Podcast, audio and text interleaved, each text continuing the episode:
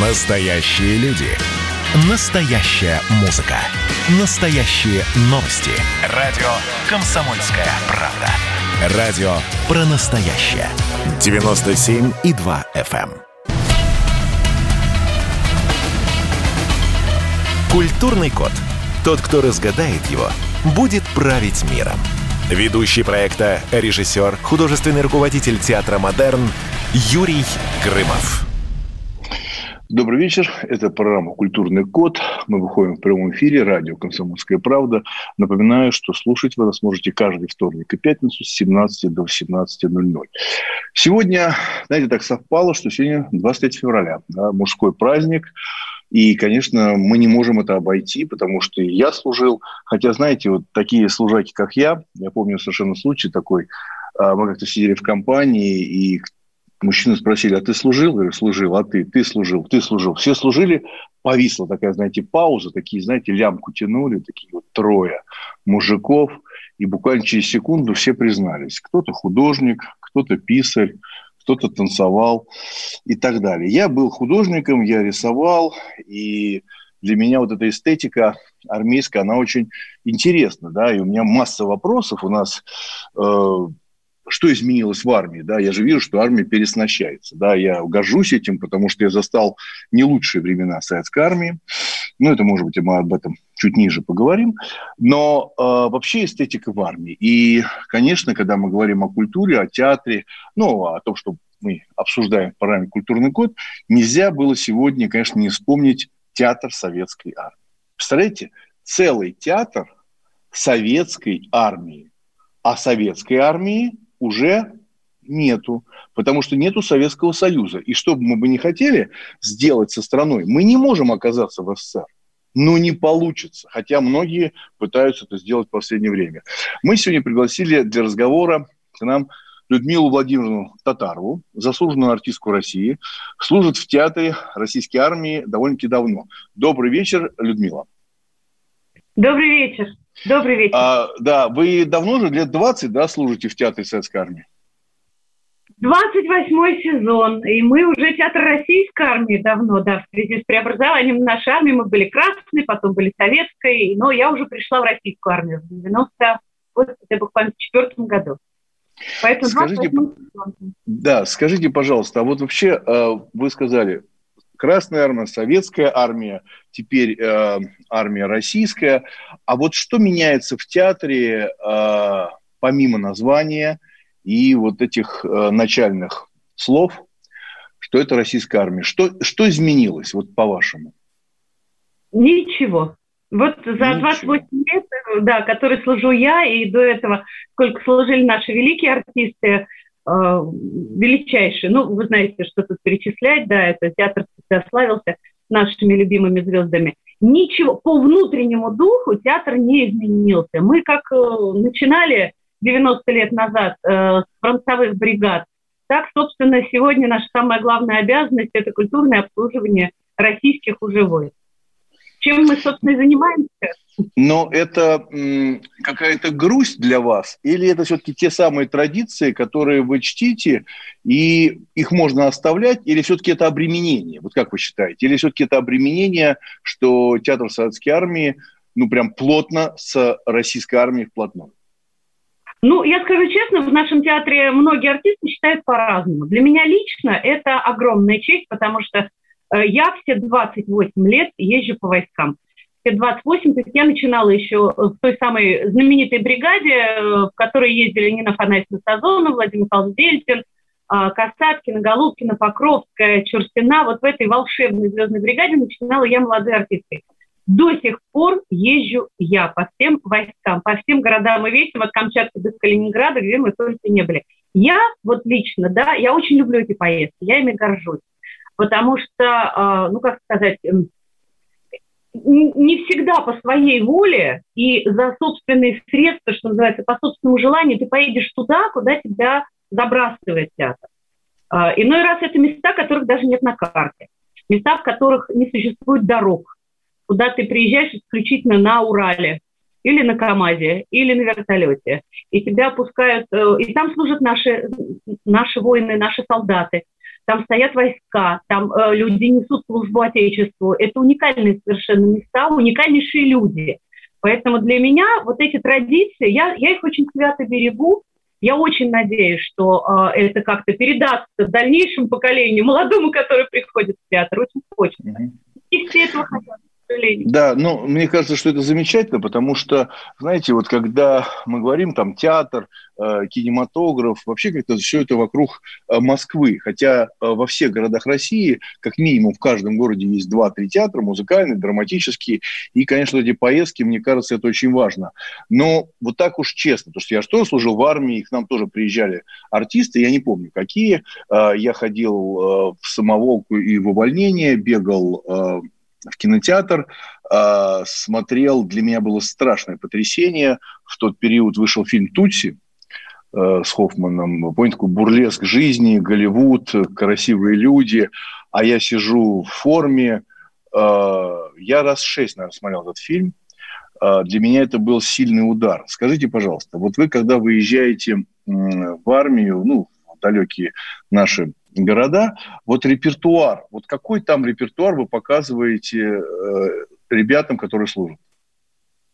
Ну, э, помимо э, спектаклей, которые мы возим, у нас в театре тематические есть спектакли, да, о войне, о событиях войны, э, просто о жизни до войны, после войны. То есть мы как мы специфично ставим спектакли на эту тему, и мы их вывозим. А один из спектаклей, который проехал практически Ой, практически было большое количество гарнизонов. Я даже не побоюсь посчитать это количество. Ну, даже в Сирии мы с ним были. Это Саня Ваня с ними Римас, э, спектакль Владимира, автора Владимир Гуркин, поставленный в нашем театре. Семь лет мы его вот возили по всем гарнизонам. И шел он везде на ура. Даже приходилось иногда просить людей, просто низко, ниже преклоненно просить людей выйти из зала с детьми, потому что у нас есть одна обнаженная сцена. Полуобнаженная. И мы вот да, мы прям вот безумно вы боялись. Под, под, подготовились, вы подготовились, вы да, солдат ну, подготовились. Очень трогательно во время войны идет прощание, и, ну, она не совсем обнажена, но тем не менее там присутствует только нижнее белье, и мы просто до, до красноты, что называется, умоляли не вводить детей в зал, потому что чтобы не было потом скандала, чтобы нам не предъявляли претензий. И все равно у нас был полный зал детей, родители просто, которые не видели спектакли годами, они говорят, мы 10 с лишним лет вообще не были в театре, вообще не были на концертах. Мы ничего не видим, к нам никто не приезжает. Да, но есть такие гарнизоны. И на наших спектаклях они просто детям глаза закрывали в этот момент, но только чтобы не покидать зал. Ну, вы практически, так сказать, э, грудью отстаиваете честь театра. Э, это, это хорошо, да, это так очень важно. Я в армии, я думаю, что это потрясение. Э, я думаю, что на месяц будет разговоров, да, это такая больная тема в армии. Вот. А касаемо того, что ну, вы говорите детей, вот там дети приходят, понятно, что из гарнизона много людей, так сказать, гражданских в армии работают, да. Вообще я не понимаю, почему нельзя показывать детям обнаженную натуру, если это не какой-то там не какая-то пошлость, да, ну почему нет? Ну почему нет? Мне кажется, что вот в этом-то и проблема, что вот это лжекорректность. Да, да. Я, я отвечу вам на этот вопрос, потому что я обратила внимание, да, я тоже как бы склонна к тому, что детям э, можно показывать какие-то вещи, если они в пределах разумного, естественно, потому что эти дети вырастут и все равно это увидят. А, вопрос не в этом. А, я поняла это, а, объездив, да, поездив, пообщавшись с людьми. Все-таки в этих гарнизонах, как ни странно, сохранились те старые пуританские традиции. Там реально вот время останавливается во многих, во многих местах, где ребята служат и живут семьями. Там реально время остановилось. Они живут в тех самых 70-х, вот про которые был, были сняты офицеры. Ничего ведь не изменилось, к сожалению в их жизни, они живут так же, они живут в этом. И для них вот это э, состояние, боже мой, показать ребенку что-то что-то из ряда вон выходящее, как в Советском Союзе. Ну, странно, но смотрите, но, но все-таки я больше чем уверен, что в этих гарнизонах все-таки есть, конечно, связь и э, есть интернет. Нету. Я в этом уверен. Нету? нету, во многих нету. Том-то и дело. Ну, ну вот, это, вот мне кажется, это печально, потому что э, вот я на самом деле рад, что наша российская армия модернизируется, да, и, ну, правда, реально я горжусь, потому что я же вижу, что э, происходит, и служить в армии э, сегодня все-таки, я так думаю, почетно. Вот этого нет такого откосить от армии. Да. Э, у, меня, у меня, кстати, тоже такого не было. Мне папа сказал прям сразу, мне 18 лет исполнилось, все, пойдешь в армию. То есть без всяких каких-либо вот этих да, на, на, напряжений и так далее. Но, но все-таки вот эм, театр советской армии, э, российской армии, извините, э, вот репертуар, который идет в Москве, э, у вас его как-то утверждает начальство? Я имею в виду военное, да. не художественное военное. Конечно. А как это Конечно, как, как это, как это обороны существует некий департамент культуры, образованный э, в Министерстве обороны. Этот департамент культуры руководит нами.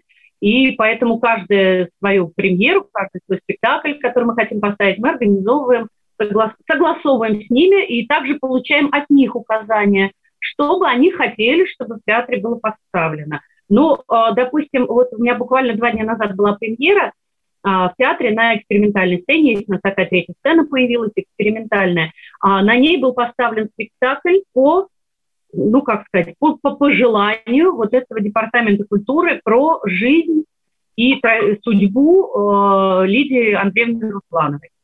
Вот, в частности, 20 числа мы сыграли этот спектакль, мне посчастливилось сыграть эту великую судьбу этой необыкновенной женщины. Да. А, ну, да, вот это интересный момент, что как бы есть департамент культуры Москвы, есть там федеральная служба культуры, да, а у вас, получается, отдельно существует э, культурный совет, который принимает работу в Театре Российской Армии. Маленькая да. пауза, программа «Культурный код». А что самое вкусное, что самое любопытное, то, о чем, в общем-то, может, мало говорят? Сегодня у меня было видение. Господь разговаривал со мной. Все, праздники кончились, магия рассеялась. Кислое, ничего страшного. Вино из елок. С сахарком разбодяжим, и будет портвейн. Я наблюдаю и понимаю, к каким изменениям может привести расширение рамки. Предчувствие перемен. На радио «Комсомольская правда».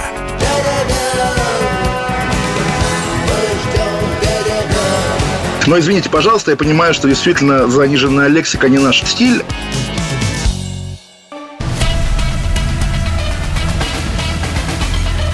Культурный код. Тот, кто разгадает его, будет править миром. Ведущий проекта, режиссер, художественный руководитель театра «Модерн» Юрий Грымов. Добрый вечер. Программа «Культурный код». Прямой эфир «Комсомольская правда».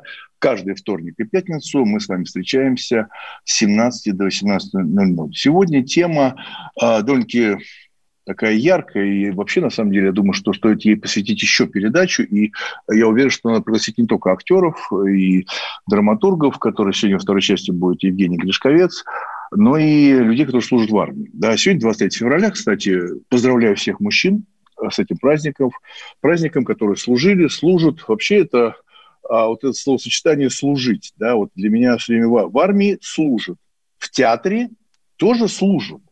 Да, не, не только в театре российской армии, да, но и в театре модерн наши замечательные артисты тоже служат. Вот это осталось служить э, в театре. У нас э, в гостях Людмила Татарова, заслуженная артистка России. Она служит как раз в театре российской армии. Вот вы сейчас сказали, что у вас есть комиссия, которая одобряет то ставить или не то, департамент культуры, так сказать, при Министерстве обороны, да, и вы сказали, что когда вы едете на гастроли в далекие регионы нашей страны, в гарнизоны, а, вы показываете спектакли о войне и так далее. Но мне кажется, как-то странно, то есть это все равно, что врачам показывать постоянно спектакли про врачей. Вот, может быть, наоборот, надо расширять диапазон. А, представляете, ребята служат, да, и кто-то служит профессионально, кто-то очень давно, целая семья. Все связано с армией. И вдруг приезжает, так сказать, театр, и на сцене опять люди в погонах. Вот как то нет, я здесь не соглашусь, потому что у нас на сцене не люди в погонах, а мы показываем жизнь. То есть в любом случае наш спектакль, вот даже о войне, который мы возим, мы показываем в нем исключительно жизнь во время войны. Ну, во- но, но все равно, все равно войны. А вот, допустим, привести Шекспира, э, допустим, да, привести там, допустим, Островского, вот что-то такое. Или все-таки тематика и в Театре Советской Армии, я, э, к сожалению, не хорошо знаю репертуар вашего театра, э, ну, вот военная тема превалирует?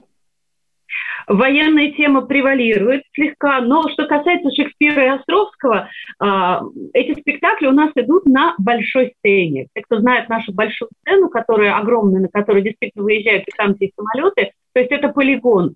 И а, места, в которые мы привозим наши спектакли, да, так мы называем гастрольные, а, там клубы достаточно маленькие, то есть в это да. пространство не вместить ни Шекспира, к сожалению, ни Островского. Поэтому мы стараемся вывозить камерные вещи, которые идут на малую сцену, на экспериментальную, чтобы это можно было внедрить в любое пространство. Вот, э, допустим, да. спектакль «Ваня» мы играли э, в ангаре, в самолетном ангаре э, в Сирии, на, прямо на аэродроме. То есть это был ангар, мы в нем построили сцену и, собственно, там играли. Есть, Людмила, а вы сказали, вы сказали про вашу прекрасную легендарную сцену театра российской армии, да, на которую выезжают танки. Ну, выезжают танки-то? Как-то ну, вы используете знаю, эти, эти, эти просторы, эти просторы. Вообще, я когда там был несколько раз, и все время переживал, так сказать, за актеров, Э, да. Ну, гигантская сцена, но никто не отменял масштабы, никто не отменял гигантский зал. Я могу ошибиться, сколько у вас там? Две тысячи мест, да, или больше? Да, да, две тысячи вместе с балконом, да. Вот, две тысячи. Я вообще не представляю себе, как это существование актеров, э, зрители, которые сидят, ну давайте уже будем честными, мы на эту тему говорили в программе нашей «Культурный код», но зритель, который сидит во втором ряду, в пятом, и зритель, который сидит на балконе, тот самый двухтысячный зритель, они же видят разные спектакли, вы согласны? Разные. Да, согласна, да. Мы это между собой мы это иногда называем из жизни муравьев. Во, во, вот, во. Я э, вспоминаю, как театр Модерн поехал в Калининград, прекрасный театр, очень уютный, старый, с историей, но я поднялся на четвертый ярус. Опа, угу. аэрофотосъемка. Знаете, когда показывали вот такие да, военные да. фотографии, там какие-то клопы, муравьи, да. вообще жизнь насекомых, это очень сложно. Что Скажите, делать? пожалуйста, да. Да. да, вы знаете, армия модернизируется, да, я вижу там новое оружие, гордость, абсолютно, э, я тоже это воспринимаю как абсолютную победу, да. Театр российской армии, он модернизируется, в нем появляется новая техника, новые люди, новые решения, современная драматургия. Вот что да, такое безусловно. есть? Да. Безусловно, да. Вот за последние буквально там несколько лет а, очень далеко мы продвинулись в этом вопросе, потому что у нас есть и конкурсы современной драматургии, конкурсы современных режиссеров, а, постоянно на экспериментальной сцене а, проходят так называемые эскизы, то есть мы берем несколько спектаклей сразу, за месяц мы делаем эскизы к этим спектаклям, и творческая коллегия выбирает, какой из них дальше пойдет в работу, какой будет у нас идти, какой нет. То есть вот э, то есть в данном смысле мы стали идти в ногу со временем очень так И ну, то есть театр, театр открыт, да? То есть вы театр, театр, да. театр открыт. Я сейчас про оборудование чуть позже. Вы скажите, театр открыт. То есть, условно говоря, а, любой режиссер, да, драматург может прислать, показать свою заявку, да. и театр рассматривает. То есть, если, если я, а, Ю, Юрий Грымов, э, захочет mm-hmm. поставить вас в театре, я могу написать заявление, да, вашу там департамент и сказать, что я бы хотел э, поработать с актерами э, театра российской армии. И я учитывая, что были бы очень счастливы этому. Да, ну, у меня, у меня, я младший сержант, я младший сержант, поэтому это уже какой-то есть, знаете, уже, уже можно, так сказать, говорить, знаете, младший сержант Грымов, да, собирается поставить. Да, да, да. Это тоже очень важно. Скажите, вот я слышал, что у вас э, на малой сцене запускается спектакль «Человек с глазами Моцарта». А, да, я знаю, что вы выпустили уже премьеру этого спектакля. Да, да это мы в Модерне выпустили. У вас выходит этот спектакль а, о войне, о людях, о семье, о любви или пока нет? Не очень интересно. Он, он выходит у нас только не на малой сцене, а опять же внизу на экспериментальной сцене а, и выходит с другим названием. А что так? И, выходит он под названием «Не война. Эпизоды». Ну, вот как-то так поменяли ему название. Я, к сожалению, не участвую в этом спектакле, поэтому вот подробности сказать вам не могу, но э, да, он имеет место быть, он выходит, да. Он ну, потому что это прекрасная, э, прекрасная пьеса э, молодого драматурга «Случане», очень хорошая пьеса. Знаете, когда вот Людмила, мы ставили этот спектакль, я ставил в Театре Модерн, я переживал, что этот спектакль может быть проектным. Знаете, ну, к Дню Победы, 75 лет Победы, выпустили и все. Угу. Вы знаете, как хорошо его принимает зритель. И идет зритель, и хорошие продажи, началось с глазами Моцарта. И я желаю вашему театру, чтобы у вас тоже появилось это произведение. Оно очень честное. Понимаете, оно честное, искреннее, там настоящая любовь, там настоящий порог, там есть преданность Родине, да, и предательство вот. Родины, понимаете, и предательство. Вот. Там все, все, все это есть. Вот у меня такой вопрос. Вот именно эту тематику мы возим по войскам, не, не употребляя погоны, что называется. Вот этой человечности сейчас и не хватает. Люди соскучились поэтому на сцене, правда? Очень да, скучают. А вот... И когда видят эти вещи на сцене, они тянутся и ходят.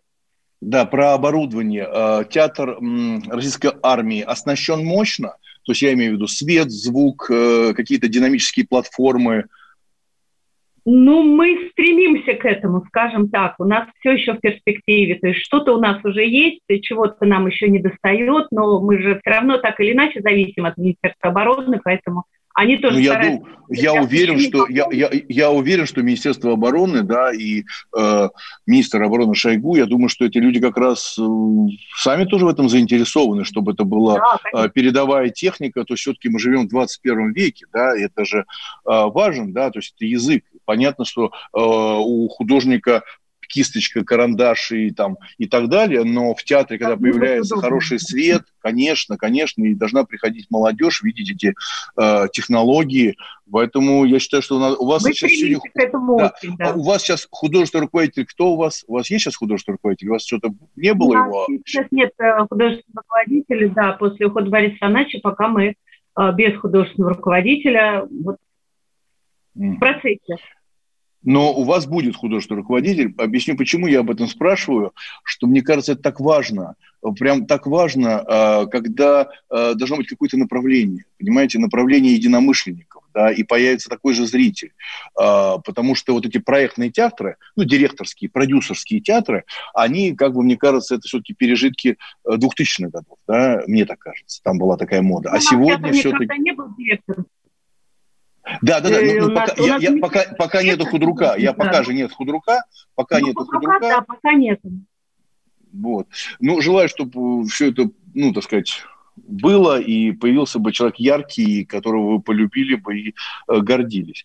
Вот скажите, пожалуйста, вот э, сегодня что вызывает у вас настоящее чувство патриотизма? Вот у вас, у Людмилы э, Татаровой, э, заслуженной артистки России, актрисы театра российской армии. Вот что? Я патриот э, с детства, и вам, у меня это правда в крови. Я выросла в Севастополе, в городе русской славы. Э, то есть во мне вот, это, вот эта гордость моей страной, наверное, не угаснет никогда. Я этим тоже очень горжусь. Наверное, не зря я тоже попала в театр именно российской армии, а не какой-нибудь другой. Uh, недаром именно я езжу по этим гарнизонам и получаю от этого колоссальное удовольствие. И это не просто, знаете, такой патриотизм э, ради патриотизма. Нет, я действительно вижу, как развивается наша армия. И э, я всегда буду ей гордиться. Потому что я считаю, что она великая. Да, э, у нас э, в гостях была Людмила Татарова, заслуженная артистка России. Праздником, с праздником. Актриса, да, театра российского. Спасибо вам большое, с праздником. И вот вам. так замечательно. Э, человек, который не просто работает в театре российской армии, а гордится. И еще раз всех с праздником. Не переключайте. Маленький, маленький перерыв. Культура, культурный код программа. Увидимся. Будет Евгений Гришковец. Значит, я самый первый вакцинировался, поэтому меня спрашивают. Поехали, напились и давай, значит, все. Нет больше СССР, мы создали Содружество независимых государств. И скорее хозяину, Бушу, старшему президенту США звонить. Назначьте везде русских, и многонациональные регионы были бы довольны. И дайте больше прав регионам и больше прав предприятий. Итоги с Жириновским. Каждую пятницу на радио «Комсомольская правда». Владимир Вольфович клеймит злодеев – с оптимизмом смотрит в будущее и общается со слушателями. 9 часов вечера по московскому времени. Я все могу сделать. Запросто наведу порядок.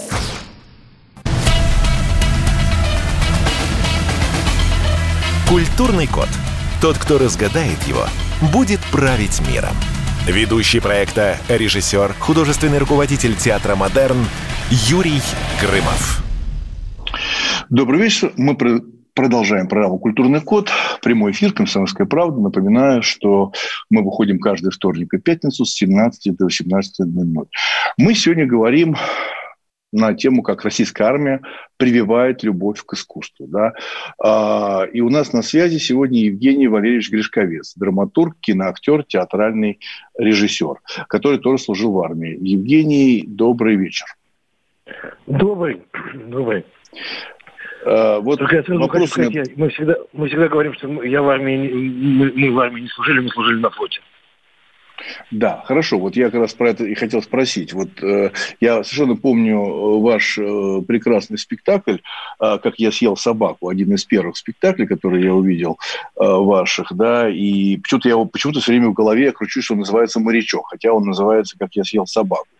Вот э, у меня такой вопрос э, к вам остается ли в современной армии какая-то художественная эстетика, вот та, которая была, когда вы служили, да, когда я служил. Там была абсолютно своя эстетика, это было и трогательно, и смешно, и пошловато, и, ну, и торжественно, все вместе. Mm-hmm. Вот как вы считаете, вот эта эстетика сохранилась в армии сейчас или все по новой? Все-таки сегодня уже российская армия, а не советская, где мы с вами служили. Вот хороший вопрос. Э, да. Ну, нет, ну, конечно, она сохранилась. А, и я встречаюсь с моряками Балтийского флота, поскольку живу в Калининграде и частенько. И там э, прокручиваются те же самые анекдоты, которые мы рассказывали там больше 30 лет назад. И э, некие мифические прапорщики и мичманы фигурируют, про которых рассказывают. Те же самые истории и байки, которые рассказывали мы в свое время. Вот.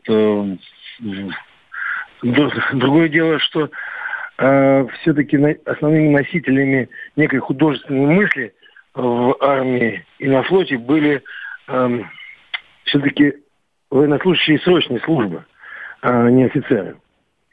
Угу. И сама по себе служба, срочная служба на, в вооруженных силах была проверкой на, на, так сказать, на верность э, художественной литературе, музыке, искусству и так далее.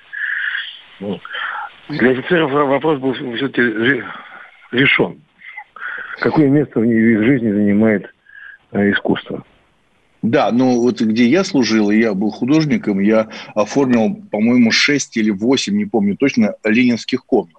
Вот сейчас интересно, mm-hmm. за место ленинских комнат, что-нибудь существует, как вы думаете? Это какой-нибудь, наверное, зал патриотизма или там Россия. Но наверняка же должна быть такая комната, где а, политобразование проходит. Ну, конечно, это, все это там какие-то, ну, уже не красные, не, не ленинские комнаты, не красные уголки, а какие-то да. комнаты мужества или там еще. Потом появились же капелланы, там тоже надо нарисовать. Ведь не святые лики, понимаете? Тоже что-то рисуют. Но, опять же, говорю, что это всего год службы. Чаще всего э, военнослужащие – срочной службе э, служат в том регионе, в котором они э, проживают их семьи, откуда их призвали. Это уже не, не, у них есть мобильные телефоны, у них есть самые разные там, другие занятия. В общем, это ну, совсем не та служба. Я служил три года там, где даже некуда было ходить в увольнение. И, признаться, вообще получение книги из библиотеки, очень маленькой библиотеки нашей базы, это было что-то совершенно чудесное. Ленинских комнат, как понятно, там не было. Боевая... Рисовали боевые листки. Ну, то, то есть, э, в отличие от э, вас, я действительно служил с оружием. Ну, здрасте. Я тоже с оружием. У меня было такое оружие, 39 тонн. Вот, пожалуйста, не обижайте меня. Я все-таки ну, на танке проехал 100 километров. Я нет, нет, нет, все строго. Приехала московская у комиссия. Меня, у, меня было, у, меня было, у меня было оружие 4,5 тысячи тонн водоизмещения. А, ну мы сейчас будем мериться, да? Ну это хорошая, хорошая... Ну, знаете, я, я и служил дольше. Ну, Юр, ну, конечно, я и служил ну, дольше. Ну, конечно. На Дальнем Востоке, на Тихом океане, ну как? Вот настоящий мужской разговор начался. Вот я прям ждал, когда Евгений вот начнет говорить вот э, по существу. Смотрите, э, Евгений, вы служили в Тихоокеанском, э, Тихоокеанском флоте, да? Принимали участие, кстати, тоже в концертах художественной самодеятельности.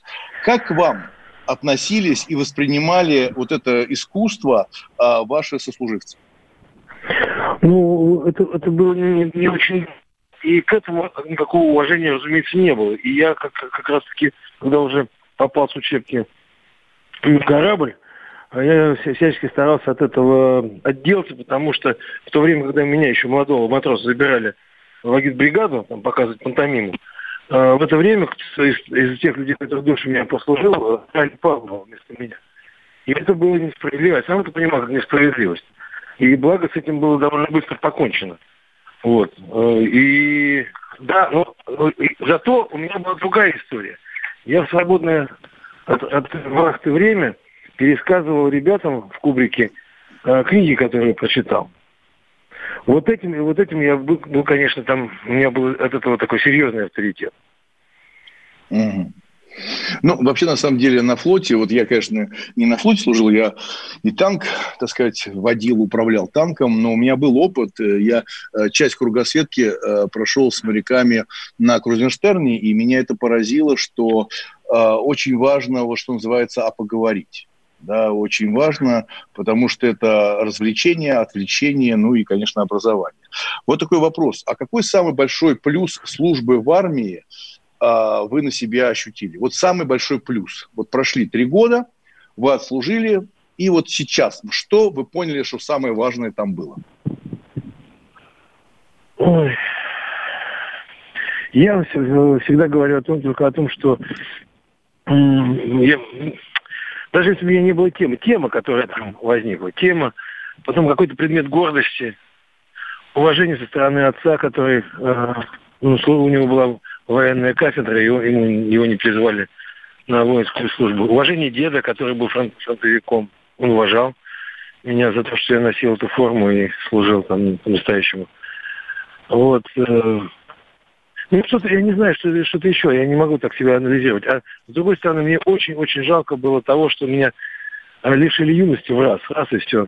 С филологического факультета из такой университетской семьи привезли туда, и там, ну, было, ну, первые полгода были совсем страшные и очень унизительные. Э, потому что это была та самая знаменитая школа оружия на острове Русский, по которой ходили легенды и мифы. А, и все эти легенды ну, не соответствовали тому кошмару, который там был. А был реально кошмар? Было тяжело? Да, такая была, ну, была такая чудовищная совершенно учебка, в которой собрались какие-то вот такие люди, которым, у которых была такая философия своя, что вот первые полгода вы послушаете, а потом вам всю жизнь будет, будет у вас будет всю жизнь хорошее настроение. Вот. Но, но сбылись, э, сбылись, сбылись ожидания. Евгений Гришковец, Нет. модный драматург, э, модный драматург, может быть, вот из-за этого все случилось, что все-таки полгода, а теперь все, слава, деньги, афиши. И, слава богу, уже давно не модный. Вот, э, ну, ну какая-то другая бы тема была. Я не знаю. Юра, правда, не, вот, вот э, на этот ответ, на этот вопрос мне трудно дать ответ. Вот. Угу. Ну, ну, самая, да, самая тема флора. Да. Евгений, вот вопрос, вот, э, понятно, художественная самодеятельность, я там тоже много чего рисовал, там плакаты и, и так далее.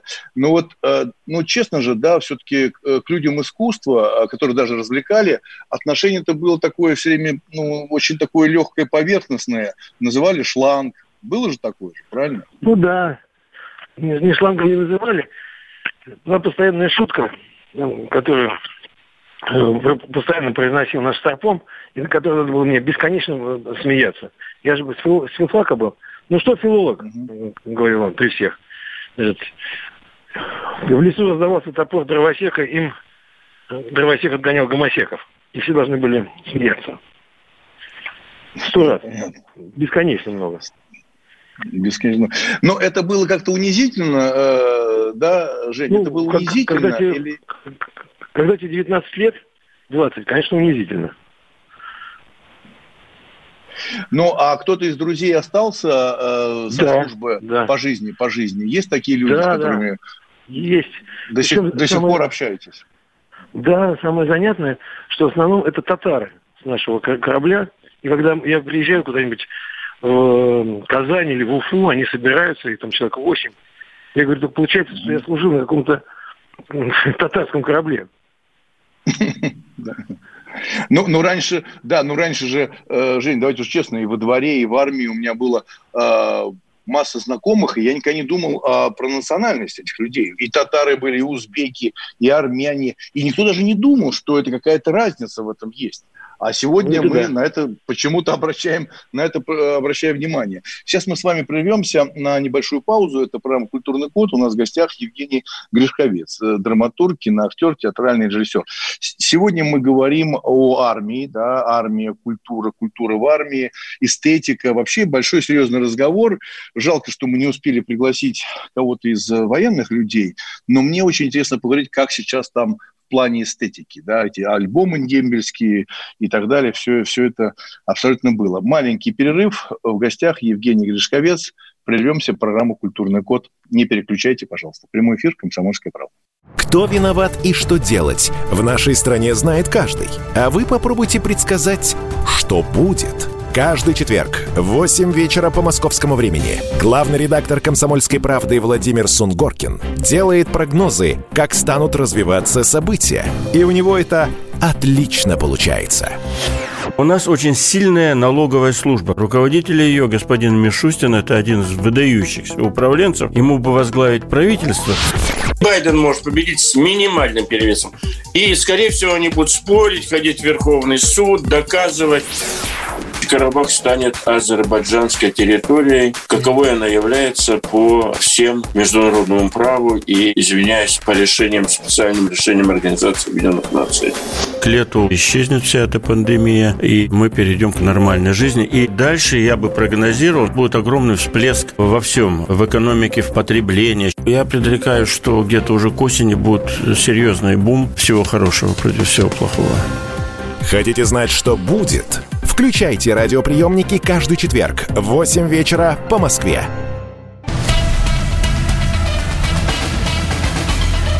Культурный код. Тот, кто разгадает его, будет править миром. Ведущий проекта, режиссер, художественный руководитель театра «Модерн» Юрий Грымов.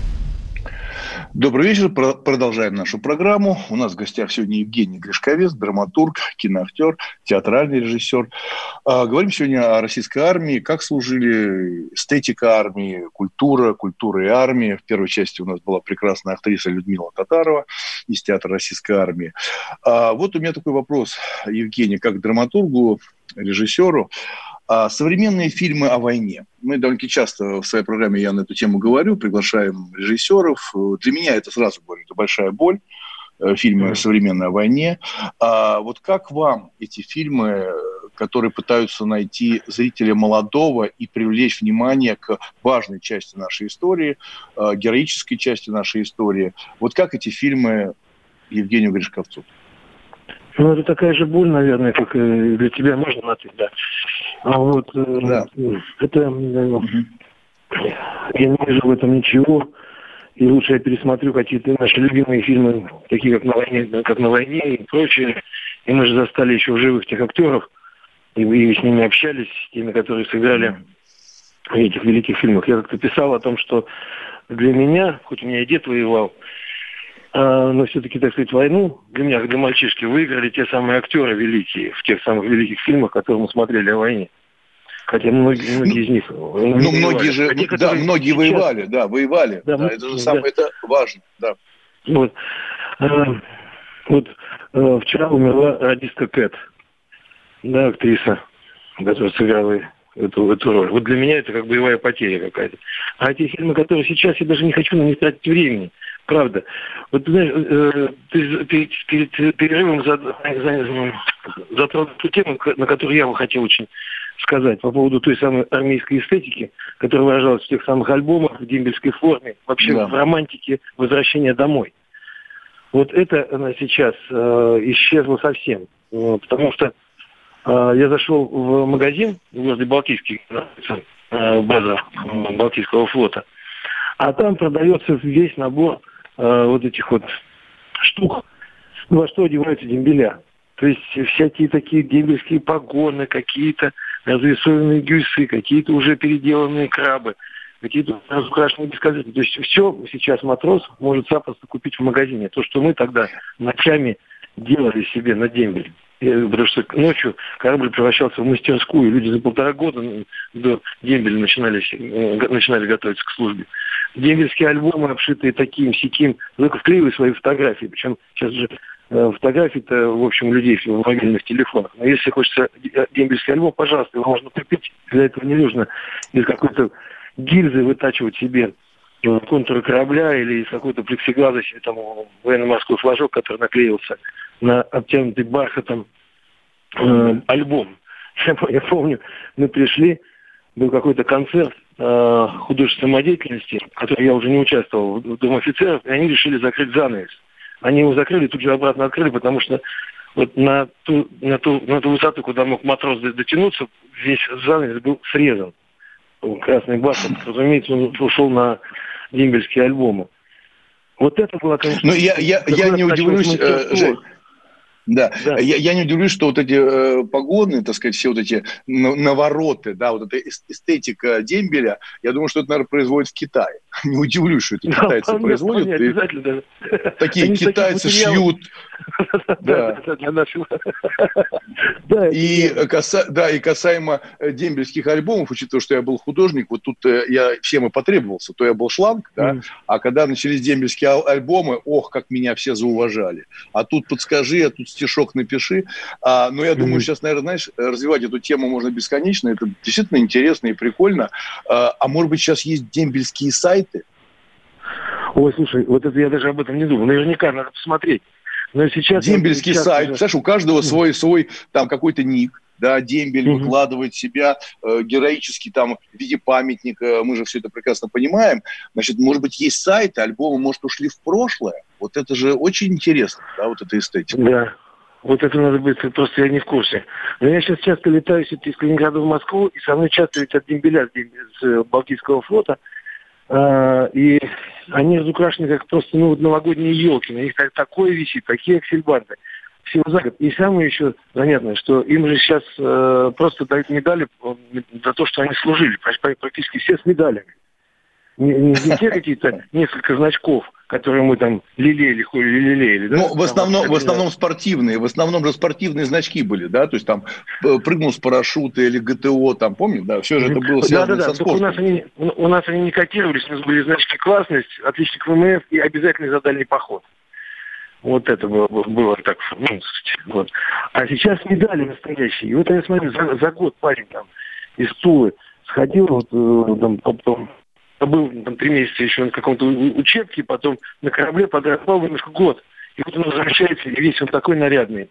Это просто зависть берет. Это гораздо наряднее, чем мы. Но все это продается в магазинах. Все это, представляешь? Просто зашел в магазин. Ну, ушло, ушло, ушло рукоделие. Вообще, на самом рукоделие, деле. Да, а, да. да это, это большой вопрос рукоделия. Я вот, на самом деле, всегда а, там с детства работал руками, занимался живописью, лепил там из пластилина. Вообще, на самом деле, а, большой разговор относительно рукоделия. Вот смотри, на кнопочку нажал, получил знание. Ну, в кавычках, да, в кавычках знание, mm-hmm. да, в кавычках, да. А раньше мы же резали руки, да, и понимали, что нужно э, рану обеззаразить, ну, э, ну обезвредить mm-hmm. ее, да. То есть э, это же тоже обучение, там, пластилин, я выжигал... Э, таким аппаратом выжигательным, да, тройку, да, тройку несется такая вдаль, в лес. А, вот мне интересно, вот в армии сейчас, вот чтобы там Евгений Гришковец мог бы изменить? Вот, вот чтобы, вот палочка-выручалочка, и Гришковец говорит, ребята, мы вводим такую дисциплину, вот что нужно в армии, мне кажется, сделать, э, по мнению Гришковца, буквально 30 секунд, и мы превращаемся уже в финал передачи. Чтение художественной литературы насильственное. Понятно. Вот такой добрый у нас в гостях был Евгений Гришковец, драматург, киноактер, театральный режиссер. Большое спасибо, Евгений.